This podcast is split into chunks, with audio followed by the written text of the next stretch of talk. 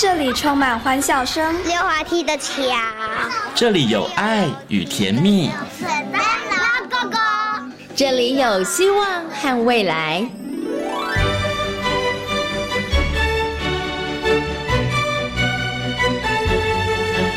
遇见幸福幼儿园，遇见幸福幼，遇见幸福幼，遇见幸福幼儿园。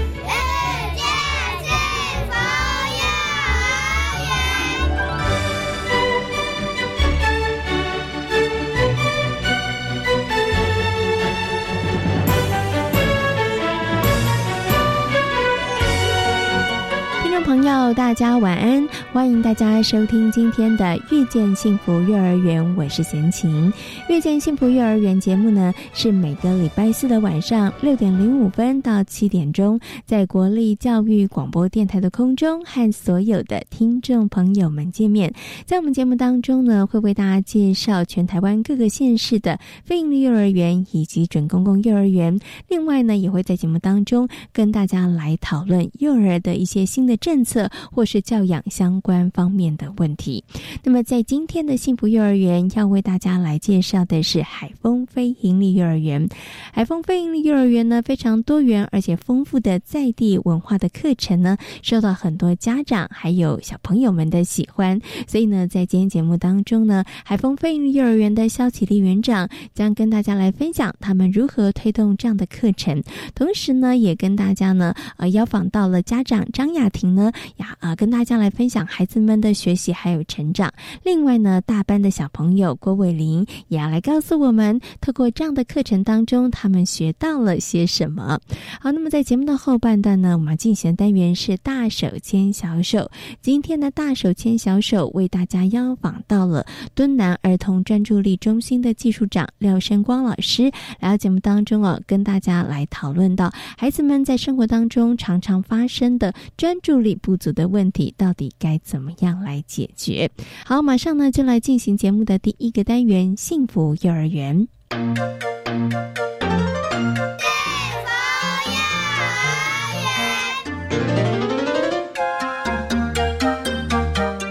位在屏东海丰国小内的海丰飞鹰幼儿园，前身是友善教保园，目前总共有大中小的班级，学生人数九十名，在地化的课程深受家长的肯定，而园内的大小活动，家长们的参与度也非常的高。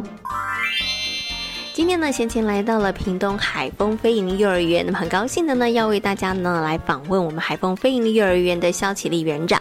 首先呢，先跟我们的园长问声好，Hello，园长您好，嗨，贤琴你好。是很高兴呢，贤琴可以再次来到这个海丰飞林幼儿园哦。其实呢，一踏入海丰飞林幼儿园，你就发现哇，这是一个很幸福的幼儿园。为什么呢？因为它其实呃，它位在海丰国小内，然后它呃拥有一个很好的环境哦。那除了可以使用到海丰国小的一些硬体设备之外，他们其实在教室的后方还有一个长条很好的空间的花园，然后还可以种植对一些蔬菜哈，所以是很幸福的。那我想呢，先。请我们的呃启立园长来跟大家谈一下，因为呢，其实公司协力也是在非营利幼儿园当中一个非常非常重要的一个目标哈。那以海丰非营幼儿园来说，它其实跟海丰国小的合作就非常的密切，而且呢，其实也得到了学校国小端很多的支持和协助哦。我想先请启立园长来分享一下，你们是施了什么魔法，还是你们做了什么样的事情哈？我觉得能够让这个呃幼儿园的部分跟国小的部分，其实我们。不只是场地好，呃，这个使用的一个关系而已。其实我们在很多的软体、硬体的部分上，我们都可以互相搭配，然后互相来合作呢。是的，刚刚贤贤也说到哈，我们是一个幸福的幼儿园。除了我们自己本身的环境，提供了一个种植区，还有我们自己独立的那个游乐设施的区域。那校长说了一句话：只要是你们踩得到的土地，都归你们使用。光是这一句哈，没有。没有限制的限制，对我们来说就是最大的福气。那我们给自己下了一个注解，就是遇见海风新幸福。对这个幸福，我想对很多非营利幼儿园来说，或许他们跟我们一样是这么的幸福，但是也有些幼儿园可能也在努力的怎么创造这个幸福。对。好，大家就好奇了，你的幸福是怎么创造出来的？哈，是透过一些活动，还是呢？其实初期的时候，我们有特别精心或者是刻意，可能会安排一些呃呃，让大家可以彼此互动啊、沟通的一些机会，然后可以让大家其实那个目标跟方向越来越趋于一致。呃，在回想起我们创园之初，的确是有一些碰碰撞撞的现况发生。可是人总是这样子嘛，不打不相识。有一些打出来，嗯，冲突出来的问题，我们就不聊它。我们谈的是快乐的欣慰的事情。那比如说，当我们在一开始会先跟学校这边建立起一个共识，那个共识就是说，我们初来乍到来到这个学校，那有没有是一些学校有一些规范的部分，我们要遵守。为什么谈到遵守，其实就是一个我们到了人家的一个共同使用的范围区域，我们看到的就是家长接送的动线。哎，我们要上学耶，小朋友要放学耶。所谓的为什么叫做上学跟放学，是因为我们的出入口有时会冲突。上学的时候，小学端会从大门，那我们的家长会是从另外一个方向。可是交通是个问题，车子要不要进到校园来？是摩托车，是汽车。可是对小学的学生来说，他们是早上学，我们会比较晚。当我们比较晚的时候，家长的车从哪里来，从哪里去？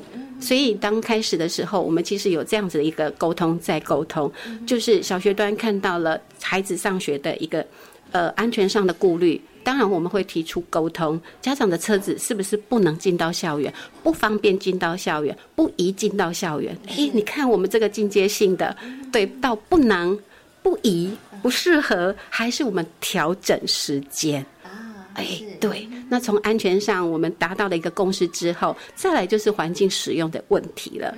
那对家长来说，上学期间，当然家长不会看到我们使用空间上的问题，可是。当小学生放学之后，哇，我们真的是快乐无比。是四点放学到五点之间，其实是我们的一个延后照顾的时间。那有些家长会提早来，但是他们不会提早离开海丰国小、海丰非营利幼儿园这个大环境，因为校园多空旷啊！校园里面的草坪啊、绿地啦、树荫下啦、操场啦，正是家长跟孩子之间的亲子共游时间。那也因为我们有这么棒的一个场地，家长们感受到哇，读就读这样子的一个国小里面的非营利幼儿园，哇，我们为什么能够拥有这么宽广的学校的那个范围的时候，其实他们就感受到了，哎。这是国小才有的资源呢，那你看嘛，偶尔我们就看到的校长，家长跟校长打招呼，小朋友跟校长打招呼，校长的嘴角是露到了，拉到了，哇，对，就是这么样的，校长也感受到了，这些家长们，我们的家长们，我们的小朋友们，对小学端的一个这样子的一个提供之后，给予回馈跟感谢的时候，对，这就是我们可爱的甜蜜的微笑的回报。知道了，原来是发动微笑公式。其实呢，海丰飞鹰幼儿园它的课程呢，在在地化，然后在这个社区的部分上的结合，其实也琢磨非常非常的多。那我想接下来呢，就要请启立园长来跟大家分享一下了。我们怎么样把这个社区化的呃事物，或者是呢跟这个社区比较有关的，然后融入在我们的课程当中，然后我们用什么样子的方式，让孩子们可以更了解他们生活的这个环境。呃，海丰坐落在一个算是一个小偏区，呃，小偏乡的一个社区里面。但是这个社区，我们感受最最大的一个感受就是，它是一个温暖的，又是一个热情的，又是一个让我们觉得它是有无限资源的一个环境。所以在我们懂得它。感受到它的这样子的一个丰富性之外，我们就想着我们怎么怎么样才能够走入社区，用什么样的课程能够拉近我们跟社区之间的关联？对了，叫做海风西游去。哦，是是进去玩，进去看，进去体验。那海风西游去，我们就会去看到了海风的美，海风的人文。海丰的一些建筑，它都可能变成是我们一次次、一次次的课程。那再走远一点点，我们看到了另外一个，就是海丰地区的一个信仰、宗教信仰的三山国王庙。这个庙宇的这样子的一个坐落，其实在每年的元宵节，就在这个此时此刻，会是我们海丰地区的盛事，也是最大的节庆。那我举个例子来说，我们在去年的元宵节这个之前，我们知道元宵节这个活动对呃三山国王庙来说是一个最大的节庆。那我们提前了三个月的时间做这个课程的准备。那从孩子一次进了三山国王庙。然后拜访了庙公，然后请他带领的我们的小朋友去做这个庙宇的这一些走访。然后回来之后，孩子开始探索。探索之后，我们的家长有的会是在庙里面去做一些服务的工作。我们也把达人带进请进了教室里面来。但是呢，我们要做前置作业，课程已经产生了，已经才有连结了。可是他不是这样子说一说，点一点，他就过去了。因为我们在做后续的热闹这件事情做准备，所以孩子们。找到了小学哦，这个时候我们的小学又进了一个很棒很棒的一个资源，提供一个很棒的资源给我们，就是一顶裸轿。裸轿就是一头一顶那个木质的轿子，什么都没有。那我们的孩子就开始讨论，因为参观了庙宇，然后看了图片，自己再去做呃很多的查访之后，他们就开始设计这一顶大轿子。到了最后。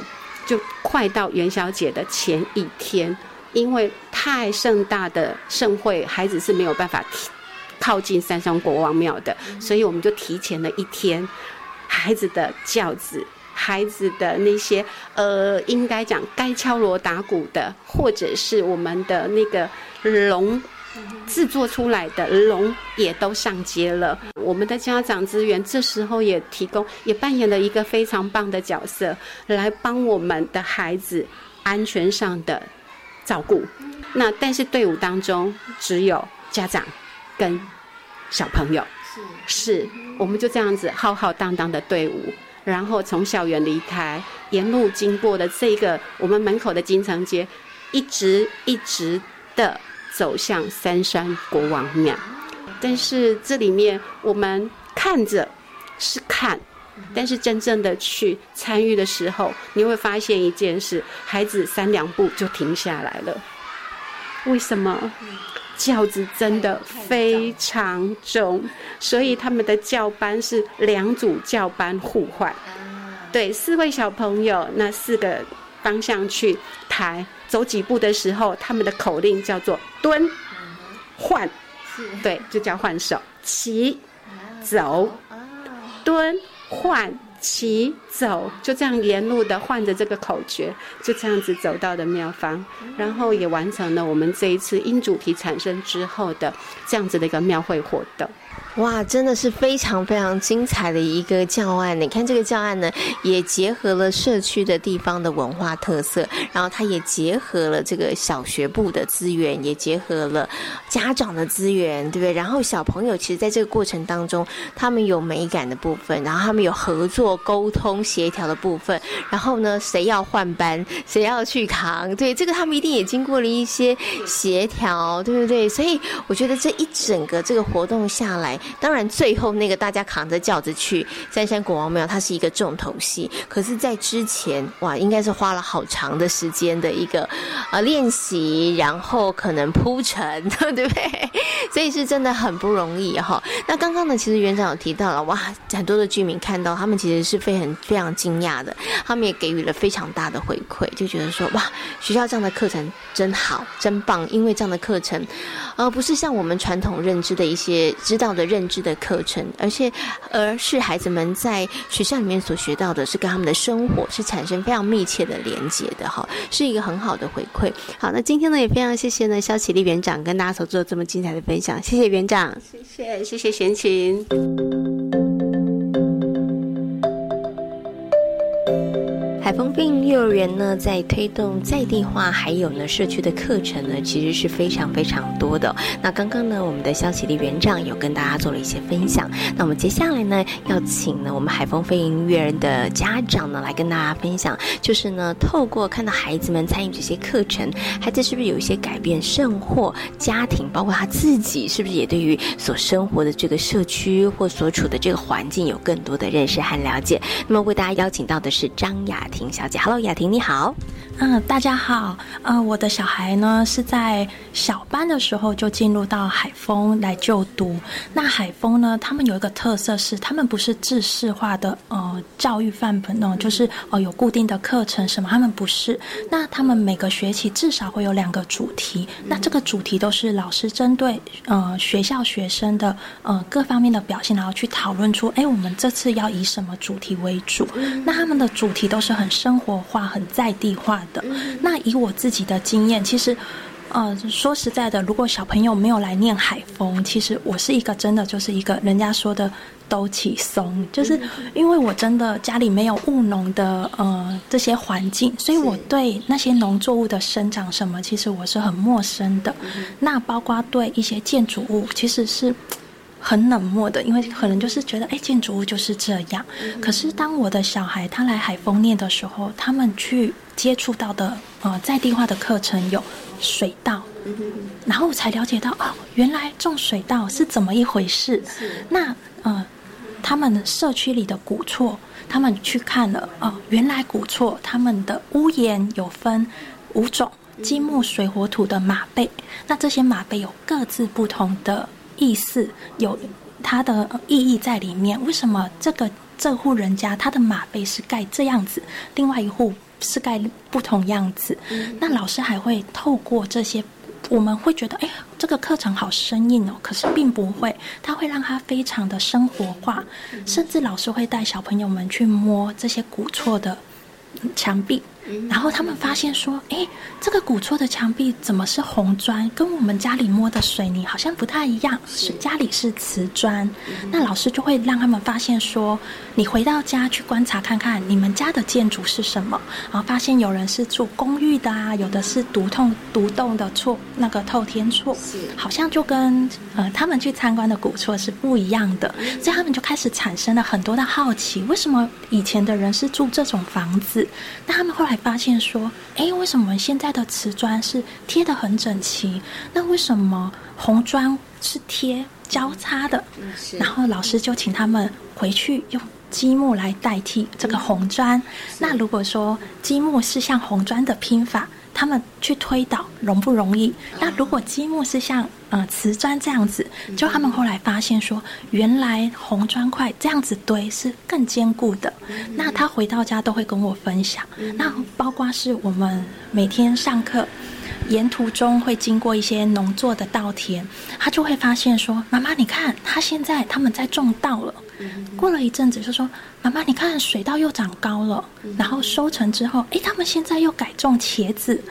我就会发现说：“哇，全其实生活很多小细节，我们因为忙碌都忽略了。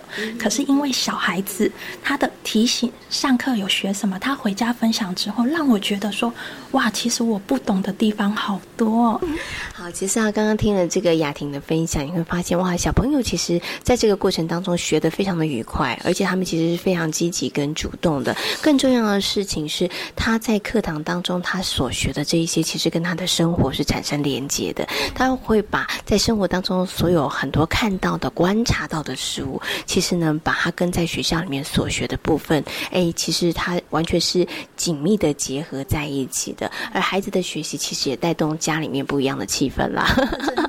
也让妈妈哎，要开始去关心我们身旁、我们这个社区啊，所有生活的人事物啦，对不对？好，好，那也非常谢谢呢，雅婷跟大家分享，谢谢你，谢谢，谢谢。好，跟大家说一下，你叫什么名字？郭伟林。那你现在就读海丰幼儿园的大班、小班、中班？大班。你喜欢在学校上课吗？喜欢。那你们平常学校会不会带大家去附近走一走啊，逛一逛啊，参观一些建筑物？会会。那你要不要跟大家介绍，你去参观哪一个建筑物是印象最深刻的，或者是在学校附近有什么地方是特别好玩的，跟大家分享一下？好，我们老师有带我们去古厝走走，然后还有带我们去认识阿公阿妈，还有带我们去那边野餐，然后大家都有带喜欢的。喜欢吃的东西去那边吃，还有还有在那边玩，有带木头的陀螺跟竹蜻蜓跟跳伞。哇，听起来好好玩哦！你喜欢这样的课程吗？喜欢。那要不要跟我们介绍一下它有什么特别的地方？三合院跟古厝有什么特别的？啊，我们有很多漏明窗，嗯哼，还有那个木型的、跟火型的、跟水型的、跟土型的，嗯，还有金型的屋顶，对不对？嗯。哦，那你觉得要住哪一型的比较好？木型的。为什么要住木型的屋顶比较好？因为那是有钱人在住的，所以你希望可以住木型的屋顶，是不是？好，那你们家自己是不是木型的屋顶？不是，不是。那你以后可以盖一个木型的屋顶的房子，好不好？好，好。那谢谢伟林，谢谢，不客气。从事幼教工作将近二十年的柯慧玲老师，进入海丰非营利幼儿园将近满五年的时间。喜欢小朋友的柯慧玲老师，希望自己能够成为孩子们成长的过程当中重要的伙伴，也希望自己能够陪伴孩子们快乐幸福的成长。呃，从事幼教工作，当然第一就是喜欢小孩子。那我其实当老师是一件很快乐的事情，最主要是因为我觉得可以跟孩子一起分享很多的事情。那加上我们又是第一线孩子的生命中的第一位老师。不过您从事这份工作这么久的时间了，哈，已经快二十年时间，我相信在你的心里头一定有一个属于你自己的一个教学的理念或是想法，就是哎，我希望怎么样陪伴这些孩子成长，然后。怎么样让这些孩子可以其实成为一个什么样子的人？哈，来谈谈你的教学的理念跟想法好吗？嗯，我的教学理念哦，其实应该是说让孩子可以做他自己喜欢的事情。跟孩子相处，我在意的可能就是，比如说，在这个教室里面，我们就像家人一样。那进到这个班上，呃，不是分老师或者是孩子。那就像现在大班来讲，呃，这个教室里面所有的清洁整洁是我们一起要来做，就像家的感觉一样。所以，嗯，理念来讲，我觉得我重视他们的生活常规，然后能够独立自主。那最重要是知道什么时间自己要做什么样的事情。好，那其实啊，呃，慧慧。老师呢，在进入海丰之前，大概也有十几年的时间。那其实都是在私立园所服务嘛，哈。那从私立转到非营利幼儿园来到海丰，其实对你来讲有没有一产生一些冲击，或者是这两者其实也许在教学的上面，或者是教育的理念想法上面，是不是有一些不一样？嗯，来到海丰其实一直都是课纲这样子。其实以前在师幼并没有接触到所谓的课纲。那在这样子课纲体制下的教学，那常常是可以检视老师。那诶，这样的活动是不是有完全福音到哎可能各项的发展？那对于我来讲，我我觉得来这边很快乐的是用在地化的课程，你没有部本。老师跟孩子就是师生共构，那跟一般的我觉得外面的事又不一样，是我不会被教材给绑住。对我今天因为孩子的某一个话题、某一个点，然后哎，我就可以跟孩子一起去做、去去实验，然后去找寻。我觉得这是一个让我觉得嗯，我喜欢这份工作。是，对，呃，不过这会不会也是在工作上面其实会稍微比较辛苦一点的地方？呃，辛苦，当然我觉得每份工作都有它辛苦的地。方最主要是自己怎么去做调试。好，那我最后呢，想请这个慧慧老师跟大家来分享一下啦。就是从事这份工作已经快二十年的时间了，其实对自己还没有一些期许，或者希望自己可以再朝哪些方向继续的在努力。期许哦，我觉得嗯，想要尽可能做到全方位。更不一样的老师，那尽可能就是再去学习更多自己可能不足的地方，然后去加强。因为，嗯，我觉得幼教这个市场，以现在来讲，非营的学校越来越多，那相对对老师的考验也越来越大。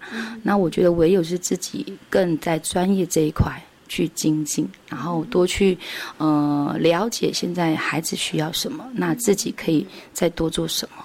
我觉得这样子才能够在这一条路上，嗯，越走，我觉得越久，然后甚至可以自己，嗯，觉得我就是一直很喜欢这份工作，对，好，所以真的是精益求精啦。老师呢也是要不断不断的学习，因为呢每一年接触的孩子也都不一样，然后每一个世代孩子他们其实需要的面临的其实也不太相同。那我觉得有一个。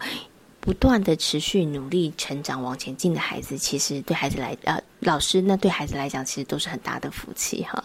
好，那也非常谢谢呢慧慧老师跟大家的分享，感谢你，谢谢，谢谢你。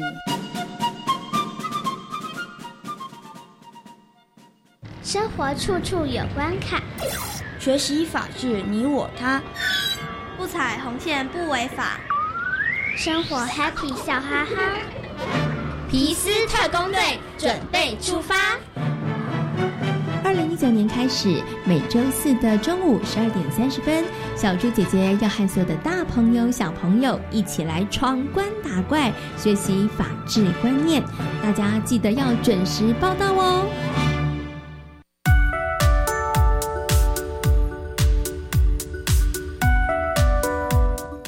教育广播电台的朋友，大家好，我是国教署副署长许丽娟。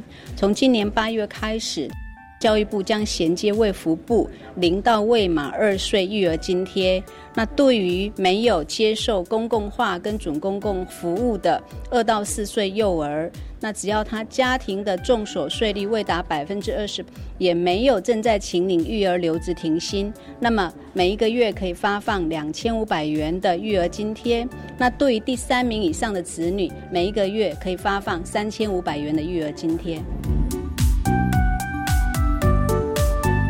以上广告由教育部提供。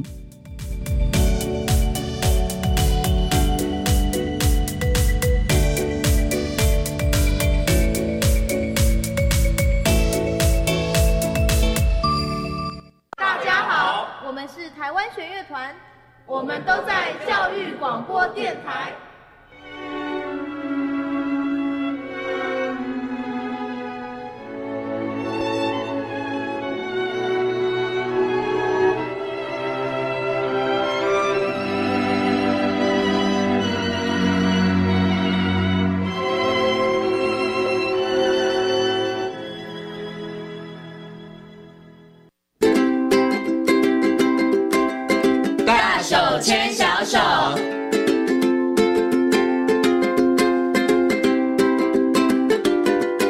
是教育广播电台，您现在所收听到的节目呢是遇见幸福幼儿园，我是贤琴。接下来呢，在我们节目当中要进行的单元是大手牵小手的单元。很高兴的在今天节目当中呢，再次的为大家邀请到奇微专注力教育中心的廖生光老师。光光老师呢来到节目当中哦，我们继续呢要来跟大家好好讨论一下孩子们专注力的问题。Hello，光光老师您好。主持人好，各位听众大家好。嗯，之前呢邀请光光老师跟大家谈到了这个孩子专注力的一些基本的概念，为什么很重要，然后如何父母亲去检视自己家的孩子可能专注力上面有一些些问题哦。那我们今天呢要就更细部的部分呢，要请我们的专家光光老师来帮我们解答哦，就是从孩子们生活当中呢，他们出现的一些小毛病，而这些问题可能都跟专注力有点关系。那么要请光光老师来跟大家分享，到底父母亲遇到孩子这样的状况的时候该怎么办？我们就先从呢，这个孩子如果他上课老是迟到的话，到底爸爸妈妈该怎么办呢？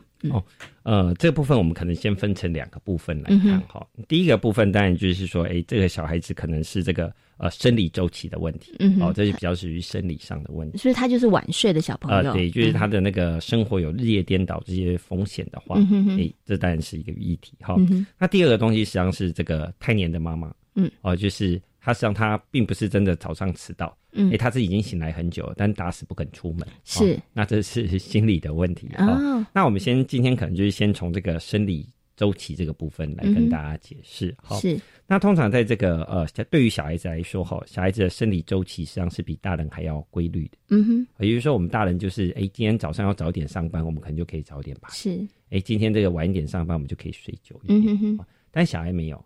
小孩的生活周期实际上是非常规律的，哦，时间到了，他就是一定要做这件事。是哦，比如说你好不容易带他去迪士尼乐园，但是有时差，我们大人还可以玩的很快乐，你就看小孩子都睡成一片了，你不行。嗯对，好，所以实际上这个生活周期的规律性才是爸爸妈妈呃最需要注意。嗯，只是可能跟爸爸妈妈想象不一样。哈，我们经常会说，哎，他就是早上。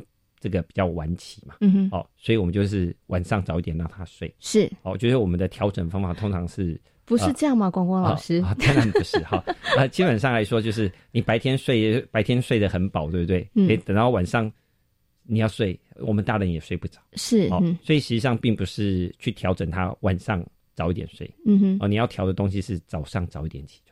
哦，所以我们要先从早起开始调整，哦，就是他今天就算是他今天十一点睡也没关系，但是我早上六点就把你挖起。哦，不管你前一天晚上几点钟睡，我就一定要准时，比如说六点就要起床。对，哦，实际上这反而是比较容易的。呃，很多爸爸妈妈都会误解一件事情哈，就是实际上我们的生理时钟并不是靠我们的大脑控制哈，它实际上是靠我们的肚子控制。实际上我们现在孩子碰到最大的问题，实际上呃六点起床，还有这个八点起床，你觉得哪个比较容易叫醒孩子？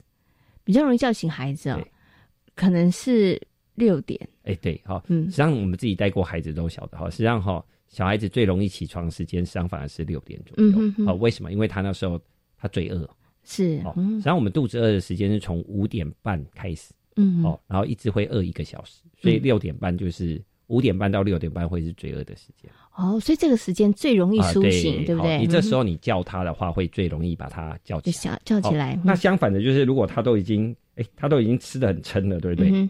他就没必要起来了。嗯哼哼哼，对。好，所以实际上你要让小孩子早起，最重要一件事是。晚上不要吃宵夜哦，所以他有的小孩子他起来会说哦我没有胃口我不想吃，可能已经错过了他那个饿的时间了，所以这个方方面要改善的话，就是让孩子早一点点起床，对对，哦，反而效果会比较好。哦，就是既叫得起孩子，叫得醒孩子，然后孩子也会比较愿意吃早餐。哦，所以我们都跟他讲说，你最喜你为什么早上会起来？很简单，因为你肚子饿了啊。但是现在很多孩子就是因为他早上。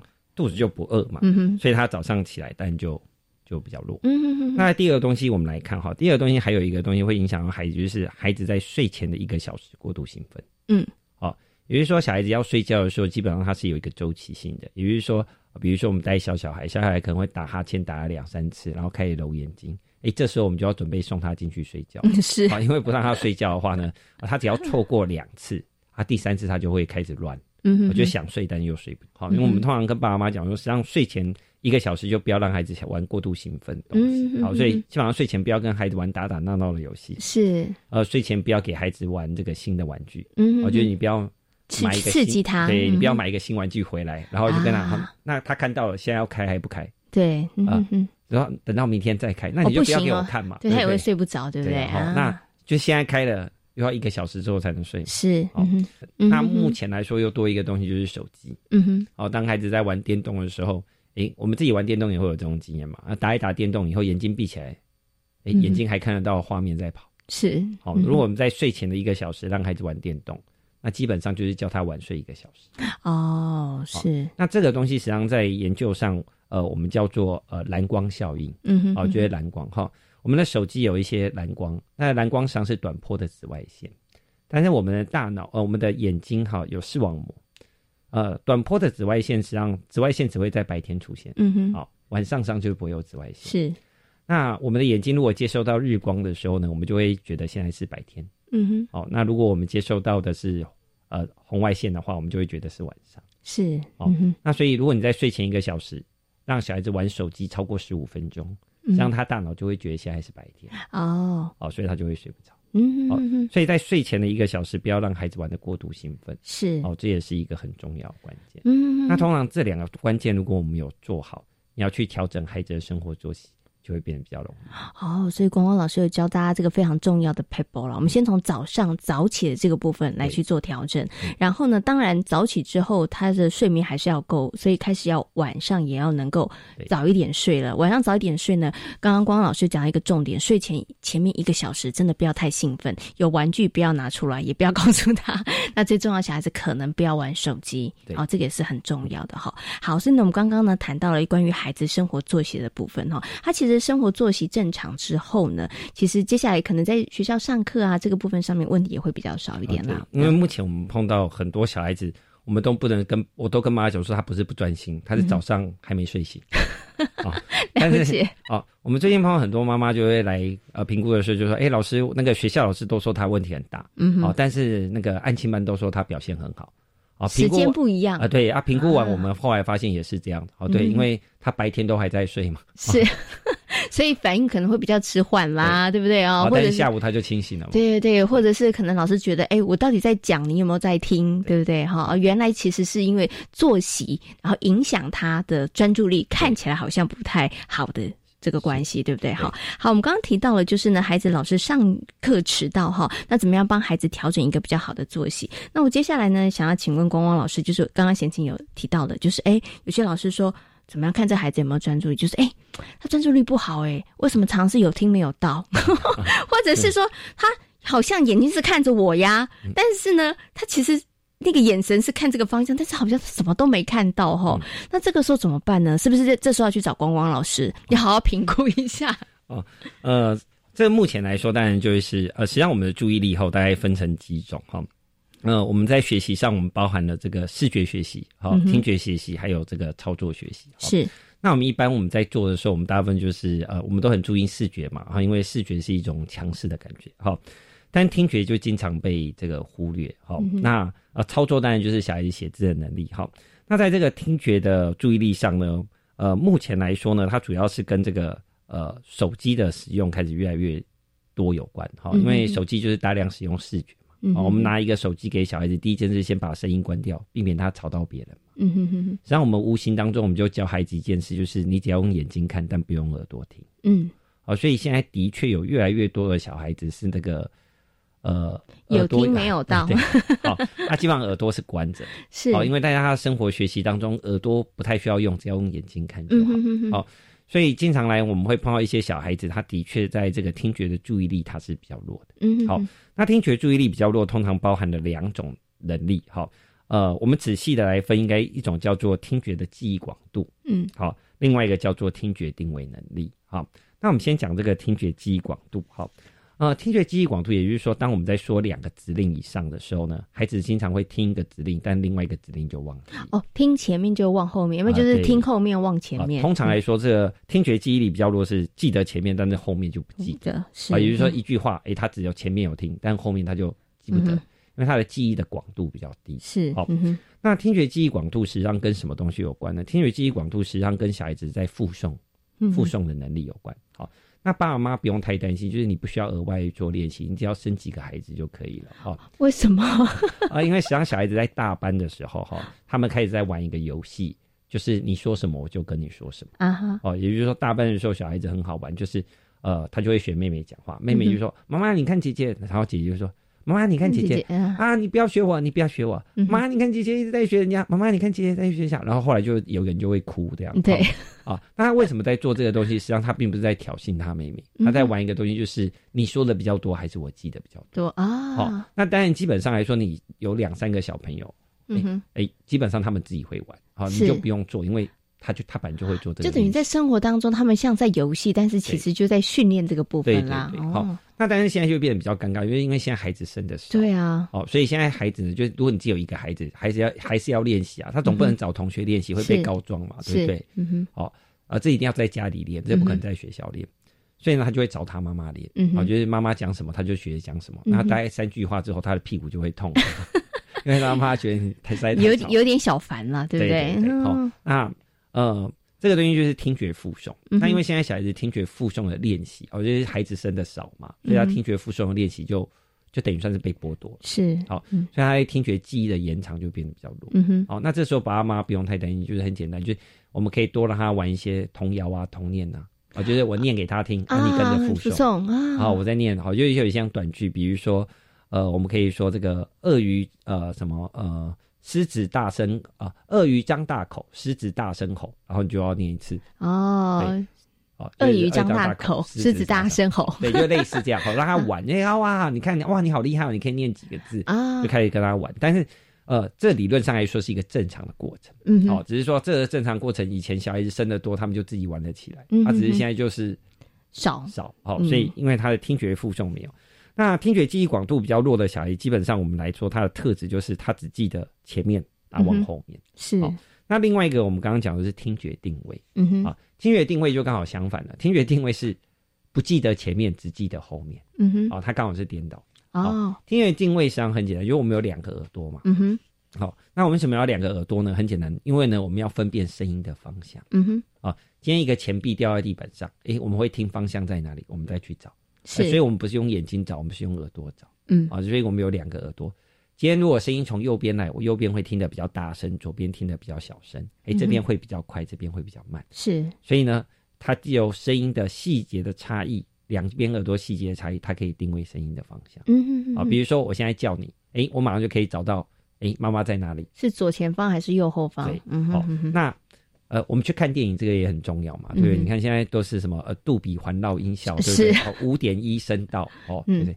你去那个电影院，你去看恐怖片就特别恐怖，对不对？后面有人走过来，这样慢慢走，慢慢走，哎，就停在你旁边，就觉得好恐怖，对不对？你在家里怎么看那个鬼都在你前面晃来晃去，就不会没有感觉了。好，那这个听觉定位实际上也是需要练习的。嗯，那但因为现在小孩的听觉定位他比较弱，所以他就会变成他妈妈在他讲话的时候，他第一个他要找他妈妈，嗯，但他根本还找不到。是等到他注意你在讲话的时候呢，你已经讲完一半，嗯。哦，所以他就是前面都听不到哦，所以他只会记得后面了。那听觉定位比较弱的小孩就比较好玩，你在他正前方讲话，他就听得懂；你在他旁边讲话，他就听不懂。是，因为你在他正前方，他就看到你就在我那个位置，对对不对？我就会专心听，对不对？哦，因为他晓得你你开始讲话了嘛，所以他就可以注意哦。但如果你在他旁边讲话，他光找妈妈在哪里。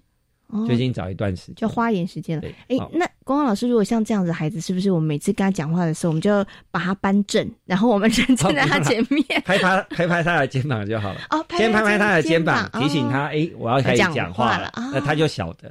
他现在主要就是变成是，就像有些人哦，有些人我们一叫他，他马上就晓得，哎，他就马上会回应。有些人你叫他，他要东张西望看你在哪里。哦，好，那。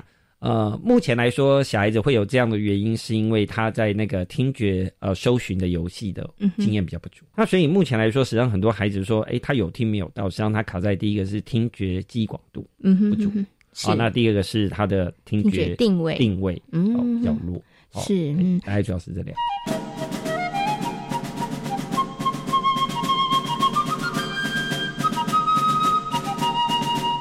好，那我们刚刚提到的呢是孩子有听没有到，对不对？那这种小孩就是你好像觉得好多声音了，他怎么好像没有什么反应？看有一种就是声音一点点，根本没有人听到有声音，但是他就会觉得说不好吵，我没有办法，因为我真的有看过有些小孩就是很吵，我睡不着。或者是说有声音，哎，你就发现他的眼神马上飘走了。然后呢，老师就说，哎，你看有点声音，他他就不专心了。那这种怎么办？这种是不是相对刚刚来讲，这种就是听觉太敏锐？啊，对对对，啊，基本上就是呃。这种这我们在在定义上，它叫做感觉过度敏感嗯哼，啊，就是说，呃，它通常来说，对于这个无害的感觉刺激，它会有过度强烈的情绪反应。好，那所以它就很容易出现这个分心的状况。是，也就是说，哎，可能别人听不到的声音，他听得到，所以他就会很容易东张西望。是，好，那我们目前碰到比较多对于这个听觉敏感的小孩子，哈，他主要的原因是，就是呃，像我曾经碰到一个小孩子，他他对那个吹风机的声音敏感。嗯，好。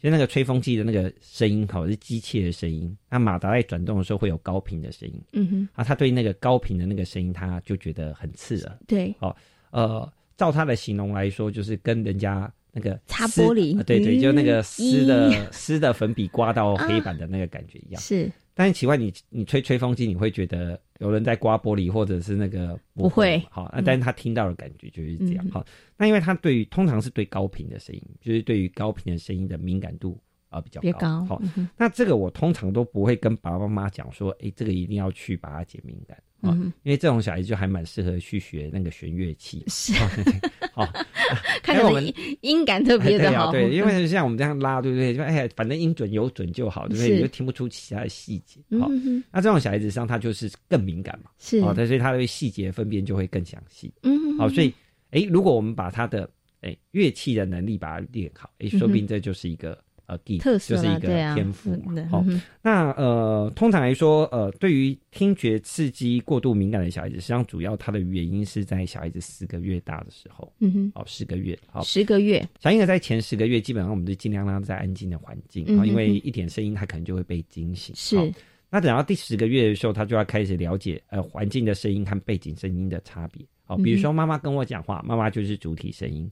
哎，当然环境有一些声音，这些是背景声音，我们要分辨主体声音和背景之间的差异。哦，那。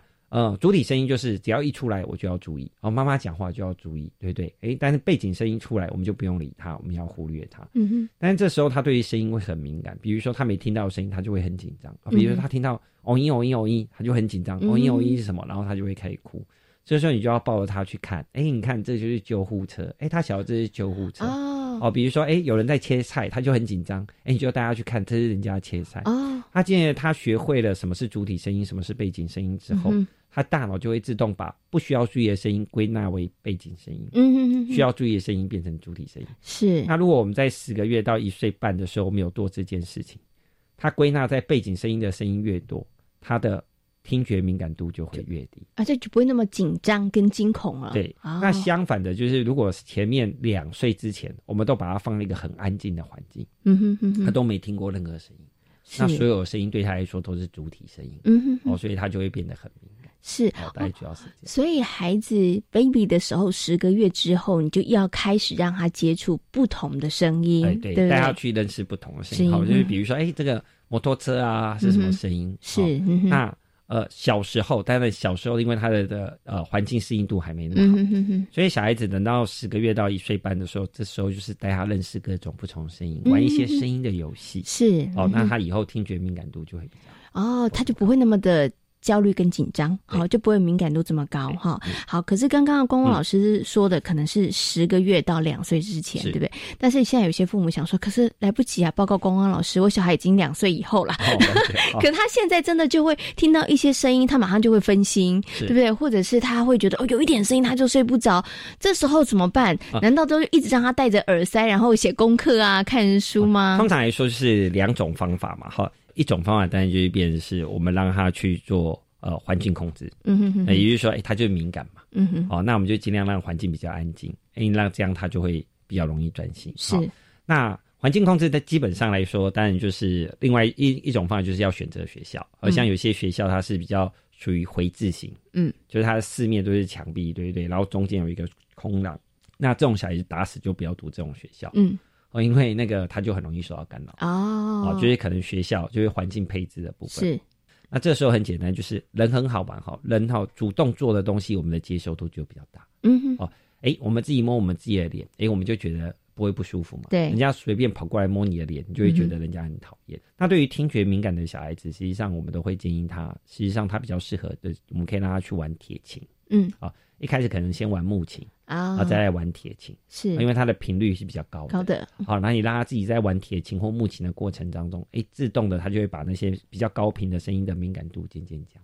哦，因为他就因为他自己喜欢嘛，他好奇。对，然后我们先把高频的敏感度先降低之后，那因为乐器本来就是一个学习嘛，嗯，哦，那他这个接受度比较高之后，哎，我们再来再进一步的，哎，用比较。比如说，呃，吹风机，那我们声音开的比较小，是。哦，在吹风机我们开的比较大。嗯哼，那通常来说，我在带呃，如果孩子怕吹风机的话，我们最常玩的游戏是，呃，像有一些那个充气 bumper，嗯哼，哎，它实际上它也是吹风，对不对？嗯哼，但是小孩子喜欢玩气球，是。哦，哎，我们就说，那我们来玩充气，但是我们来打气球，是。哦，那小孩子因为很想要玩气球，嗯哼，他就比较能忍受那个吹风机的声音，对啊，那他当他的连接是。这个声音就是吹气球，是。啊，当然吹气球的时间也短嘛，因为我们吹头发不可能吹个三十秒就吹完，啊，时间又长。那我们先从短时间他能忍受，哦，然后我们做气球，哎，这样也渐渐的他就会很快就可以克服。哦，所以孩子如果对于周遭的声音真的很敏感，刚刚呢，其实光光老师讲有两个方法啦，第一个可能就是真的要打造那样的环境，但是这个应该我觉得是属于比较呃。第二个选项，对，第一个选项可能就是帮助孩子来降低减敏感的部分。哈，怎么样减敏感呢？当然要循序渐进。但是我觉得刚刚光光老师有讲了一个重点，就是让孩子从玩的过程当中，他有兴趣，然后有动机的情况下，他其实真的能够为了玩这件事情忍受很多事。这样子他可以慢慢慢慢去做一些调整了哈。好，那今天呢，其实啊，我们就孩子生活当中的一些这个小小的问题哈，那跟专注力有点关系的，我们请教了光光老师哈。那我们下次呢，再请我们的呃廖山光老师、光光老师继续再来跟大家好好分享，就是孩子们如果在生活当中遇到一些专注力的问题的时候该怎么办。那今天呢，也非常谢谢呢奇威专注力教育中心的廖轩光老师跟大家所做的分享，谢谢光光老师，谢谢。这是教育广播电台，您现在所收听到的节目呢是遇见幸福幼儿园，我是贤琴。接下来呢，在我们节目当中要进行的单元是学习 online。那么在今天的学习 online 呢，贤琴呢要来跟大家分享，就是教育部推出的准公共幼儿园的一些相关的政策。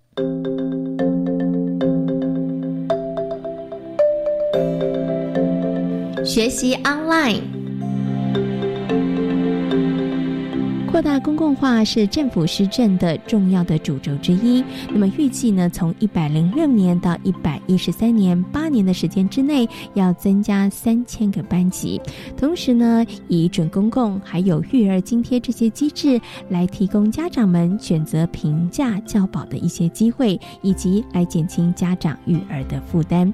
准公共幼儿园家长每个月缴费不超过四千五百块钱，而每个月实质的补助呢？不低于两千五百块钱。教育部从一百学年度推动了五岁免学费以来，就是采用全员一致性的收费项目，而这些项目包括了学费、杂费以及代收代办费。那么以这个费用呢，来作为估算的基础。至于幼儿个别需求的项目，像是课后留园费、交通费等等，或是政府本来就有补助的项目，像是保险费，则不在计算的范围之内。于是，基于一致性准公共机制，也是以全员性的收费来作为采集的项目。教育部表示，为了让家长具体的感受到平价的教保服务，准公共幼儿园将幼儿园原来全学期的学费、杂费以及代收代办费所有的项目的总额，计算出每个月平均的收费，其中家长自己每个月缴交的费用不超过四千五百块钱，剩下的差额由政府直接帮忙支付给幼儿园。教育部表示，准公共幼儿园是以一百零七学年度的收费数额、营运管理以及教学模式等经营现况，跟政府签订合作契约，并不会因为加入了准公共机制而有所改变。对于幼儿园收费规定，本来就定有延长服务费用的，可以持续的收费，而没有该项收费者，也不会因为加入了准公共机制而增加收费用。教育部依照幼教法预定呢，在今年一百零八年的四月一号，在全国教保资讯网公告全国公私立幼儿园的收费规定，民众以及家长可以透过公告内查核各园的收费情况，而地方政府也会定期的查查跟辅导。准公共机制除了友善家长之外，也积极的提升教师跟教保员的薪资。教育部表示，准公共幼儿园针对教师、教保员订定了每个月薪资至少是新台币的两万九千块钱，但是并不包含助理教保员。准公共教保服务作业要点明确的规定，每个月两万九千块钱包含了薪资以及经常性的给予，不包括年终奖金、考核奖金以及教育部补助的导师职务加给。与教保费。另外，依据劳动基准法的规定，教保服务人员如果有加班的事实，幼儿园应该给予加班费，或者是约定补休等等。教育部表示，为了确保教师、教保员的劳动权益，会采跨部会的比对，了解薪资支领的情形。为了达到扩大公共化的目标，与私立幼儿园建立伙伴关系的准公共机制，是要提高家长就读选择平价教保的机会。其中各界关心的准公共幼儿园合作的费用范围，那么教育部表示将会持续的征询各界的意见，预计呢在一百零八年的三月底确定，同时呢在一百零八年的八月一号开始来试用哦。同时政府呢也提出了育儿津贴，减轻家长育儿的负担，透过完整的策略支持家庭育儿。